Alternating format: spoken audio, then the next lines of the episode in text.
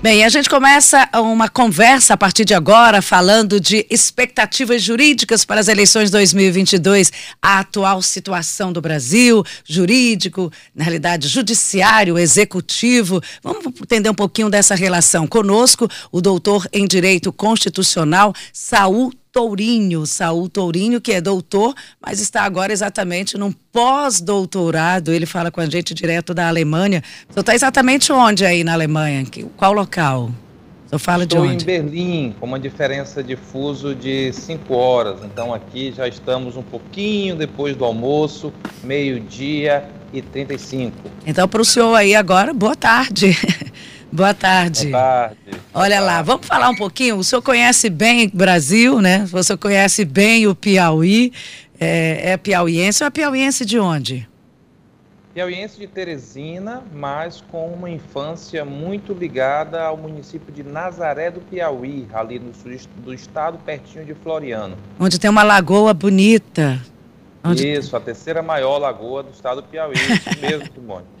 Tá é, certo, conheço Sal, bem. O Sal saiu daqui de Teresina, foi para Brasília e agora está na Alemanha. Pois olha aí. progressão. E a tecnologia olha nos aí. une. E a tecnologia nos une. Doutor Saul, é, vamos falar agora desse momento que nós estamos, né? Nós temos aí um processo importantíssimo para o nosso país, para um país democrático e continental como é o Brasil. Eleições 2022. O, povo brasileiro vai escolher agora, né? No mês de outubro, presidente, senador, governador, deputado federal, deputado estadual. E o que a gente tem percebido, pelo menos é o meu olhar de cidadã e olhar de jornalista, é um certo choque entre dois grandes e principais poderes de uma nação, que é o judiciário e o executivo. Eu queria que você falasse sobre isso. O que, que está acontecendo? O que, que a gente está presenciando nos últimos momentos? Olha, Simone, nós estamos de fato diante de um momento histórico no nosso país, por várias razões. Primeiro, porque, claro, são eleições gerais, é sempre um momento relevantíssimo. Veja a quantidade de cargos que você acabou de descrever aqui. A gente, claro, tem uma atenção especial à disputa da presidência da República, mas essas eleições não se resumem à presidência. Os nossos governadores serão eleitos, os deputados federais, os deputados estaduais, uma vaga do Senado da República. Há uma mudança muito grande no cenário político nacional nesse ano de 2022. E, para além disso, estamos hoje, sua lembrança feliz, diante de um cenário de esgarçamento entre as relações institucionais que devem ser, segundo a Constituição Federal, é um pedido dela, devem ser harmônicas. Isso, claro, vem já de algum tempo, pouco a pouco os presidentes foram se queixando de dadas decisões do Supremo Tribunal Federal, mas acho que com o presidente Jair Bolsonaro isso chega no seu ápice, né? isso chega no seu cume de esgarçamento e mesmo de beligerância. Ah, por parte do Poder Executivo, a queixa é de que o Poder Judiciário interfere em suas decisões, interfere em suas ações. Do outro lado, o Poder Judiciário se justifica dizendo que compete a ele corrigir ações de quem detém o poder quando essas ações estão escapando do que determina a Constituição Federal. O fato é que há um ditado, Simone, africano que diz que quando os elefantes brigam, a relva é quem sofre. Ou seja, quando esses gigantes estão aí duelando institucionalmente, do lado de cá a toda uma população queixosa, ansiosa, na expectativa de que tenhamos um processo eleitoral pacífico, um processo eleitoral respeitável e um processo eleitoral que consagre ao final dele os vitoriosos nas urnas que tomem posse e que renovem seus mandatos, ora reeleitos, ora derrotados. Aí o senhor falou muito bem, eu acho que o senhor traduziu muito bem com relação a essa sua fábula aí da, da, da selva. É, e aí, dentro dessa, dessa, dessa atual situação, como como estabelecer a tão falada e tão necessária harmonia entre os poderes, já que há esse choque e esse desentendimento? A quem recorrer? Eu acho, Simone, que nós estamos todos numa expectativa, todos nós, digo como cidadãos, de que esse cenário arrefeça, mas sendo bem sincero com você e com os ouvintes, é, não me parece, no, eu não consigo enxergar no horizonte uma celebração de paz até o final do processo eleitoral. E algumas coisas se explicam. Por quê? Porque ah, imaginar que eventualmente de agora até outubro não teríamos aí uma bandeira branca levantada por quaisquer desses poderes.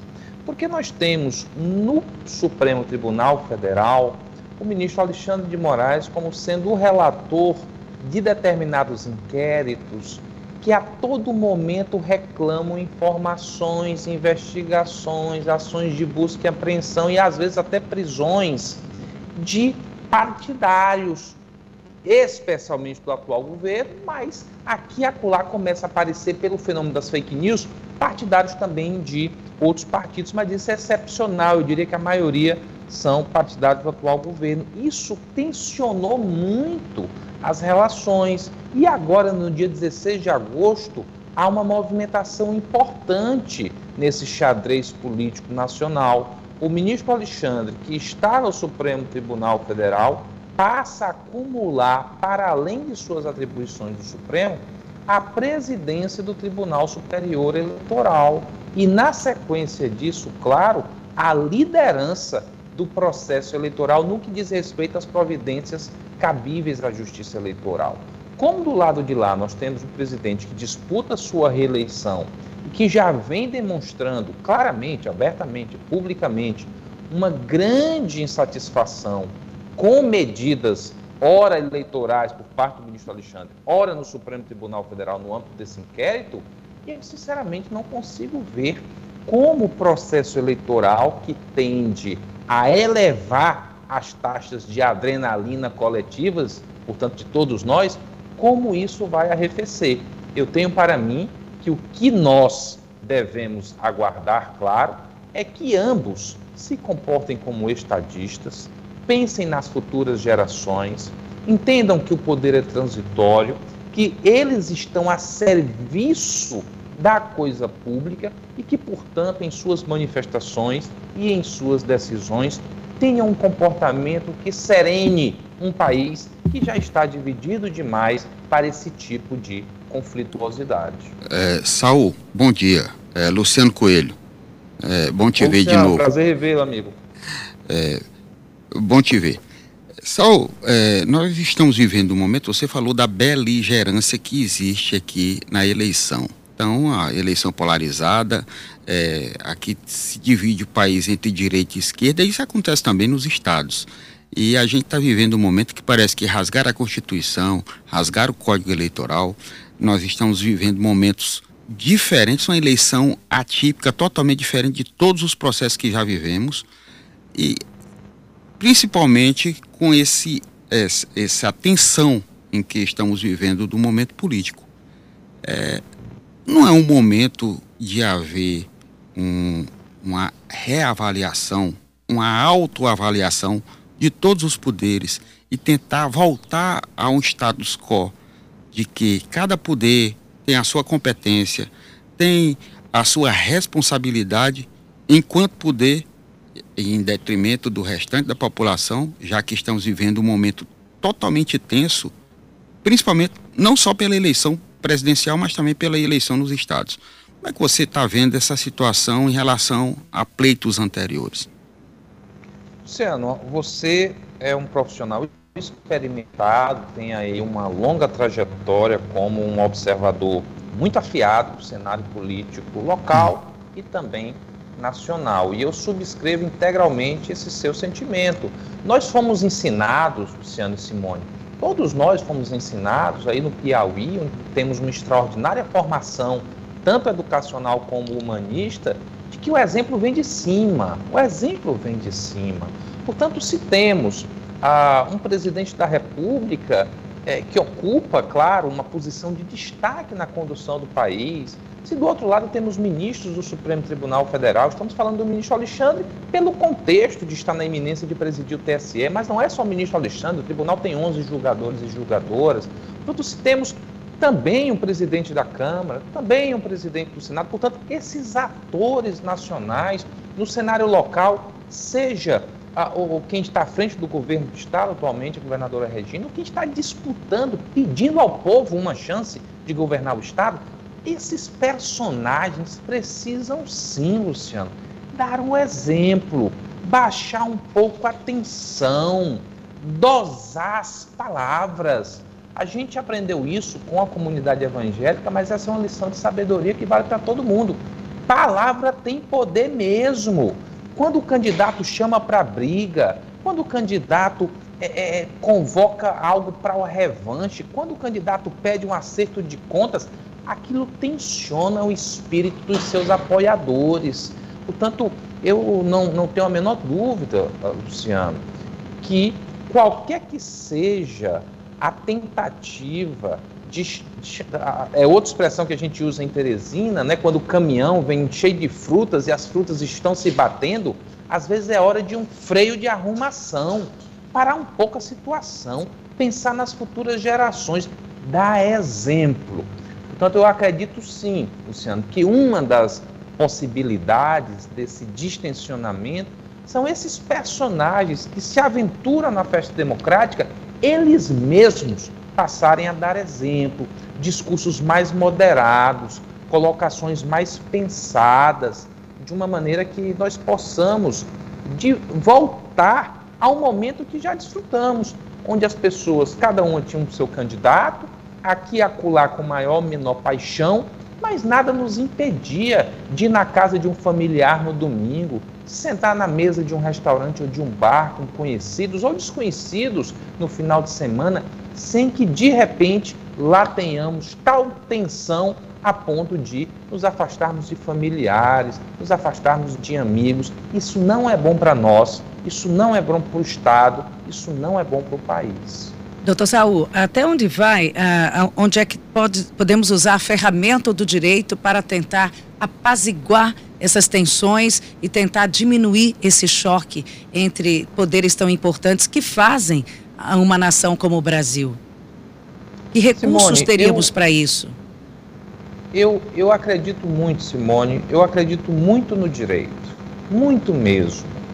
É, eu me recordo bem na minha infância, é, quando localidades mesmo, Nazaré é um exemplo, mas não é só ela, é, na minha infância, em locais onde não havia juiz, onde não havia delegado, onde não havia Ministério Público, onde não havia defensoria, às vezes havia ali disputas entre pessoas no final de semana e essas disputas eram resolvidas é, na ponta da faca, né? eram resolvidas ah, com arma em punho. Era um tempo do qual não tenho saudade, não tenho saudade alguma. A partir daí, o país avançou, o Piauí avançou, fomos estruturar o Ministério Público, fomos espalhar os magistrados pelas comarcas menores, fomos fazer concurso para os defensores, tudo isso acreditando no direito. Tudo isso acreditando que entre um duelo armado e uma mão estendida no final de uma audiência, é melhor a mão estendida.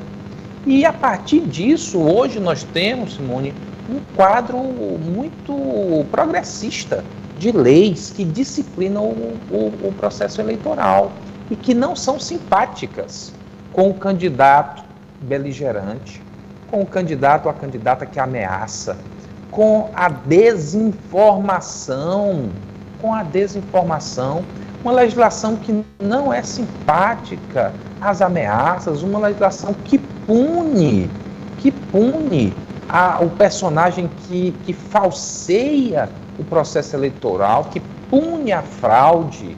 E o estado do Piauí está muito bem equipado. Tem uma justiça eleitoral que chega mais longe, tem os seus promotores e procuradores eleitorais, tem os magistrados de plantão aguardando as demandas e um corpo de advogados e advogadas dispostos a se socorrer do Poder Judiciário. Portanto, eu tenho muita fé que o direito ele, ele, ele não é claro, ele não é um passe de mágica. O direito somente não nos faz feliz para sempre. O direito somente ele não realiza sonhos de verão. O direito somente não traz a pessoa amada ao terceiro dia. Mas o direito é uma ferramenta importante que está colocada à disposição do país e do estado do Piauí. E eu acredito que é possível, usando essas ferramentas, a denúncia, o ajuizamento de ação, a queixa, o registro, a comprovação, a prova, você conseguir endereçar para um poder civilizado, que é o poder judiciário, queixas sem que isso vire troca de acusações pessoais, brigas, chamamentos para briga. Você endereça para a justiça e a justiça dá a resposta. Doutor Saúl, tem perguntas aqui dos nossos ouvintes, Teresina FM tem essa abertura, tem uma pergunta aqui, inclusive a primeira que chegou, e fala muito do que o senhor acabou de dizer. Até que ponto essa disputa entre o, o executivo e o judiciário não vagou como é que é? Até que ponto essa disputa do legislativo, falou legislativo, mas eu acredito que seja do executivo. Do executivo, vamos colocar todos os poderes logo. Executivo, legislativo e judiciário não está agora no campo do pessoal. É, isso, veja que essa pergunta é uma pergunta oportuna. E eu concordo. Às vezes eu vejo acusações e respostas que parece mesmo que já está no campo do pessoal. Parece mesmo que já está no campo do pessoal. E a nossa Constituição, ela é uma Constituição que não acredita no pessoal, é uma Constituição que acredita nas instituições. Veja que a presidência da República não tem dono.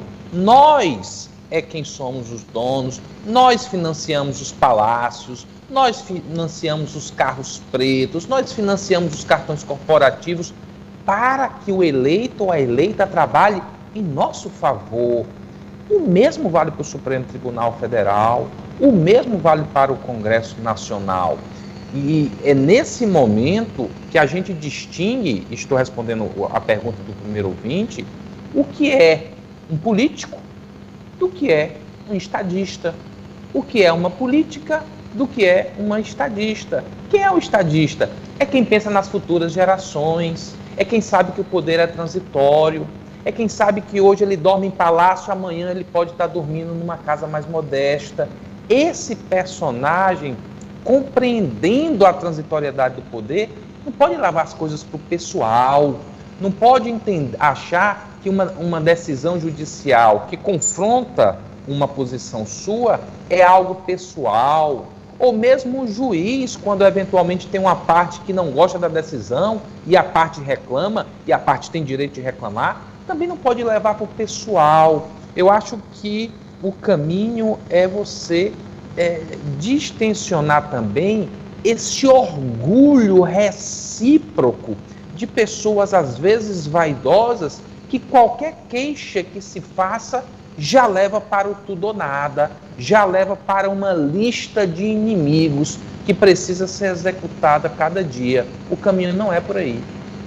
É quando parece aquela política do interior, quando você não tem um adversário, você tem um inimigo. O problema, só é que é, o pessoal usa a instituição para afetar o seu adversário, né? Você questiona, você coloca em xeque o processo, o sistema, você questiona a segurança da urna, você usa a, a pesquisa eleitoral como forma de manipulação do eleitor, você continua o abuso do poder econômico em que o político que tem um, a maior verba ao invés do verbo para conquistar, comprar um mandato, muitas vezes para ter uma imunidade, e aí a gente coloca uma situação em que todos os poderes têm representantes do povo, independente do poder legislativo, executivo e judiciário, ele está lá numa condição para defender o coletivo e, na verdade, está vendo o pessoal.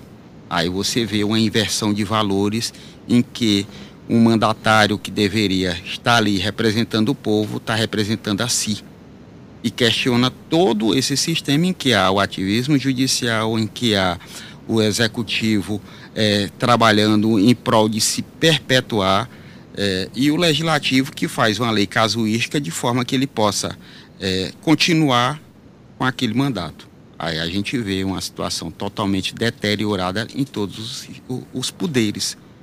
Está na hora de chegar o poder moderador, de se observar novamente isso para que haja um, esse freio de arrumação que você falou?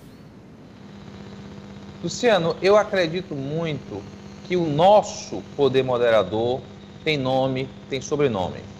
São as urnas. Não tem moder, poder moderador melhor do que as urnas.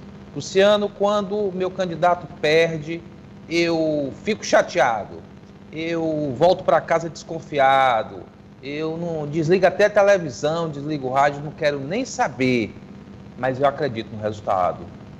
Eu acho que o resultado ele foi fidedigno. Eu acredito no processo. Lá atrás, do jeito que falei como era a vida antes de termos as instituições, eu também já vi um processo eleitoral muito criança, muito criança, vi um processo eleitoral sem a, a urna eletrônica. Não era coisa boa, não era coisa boa.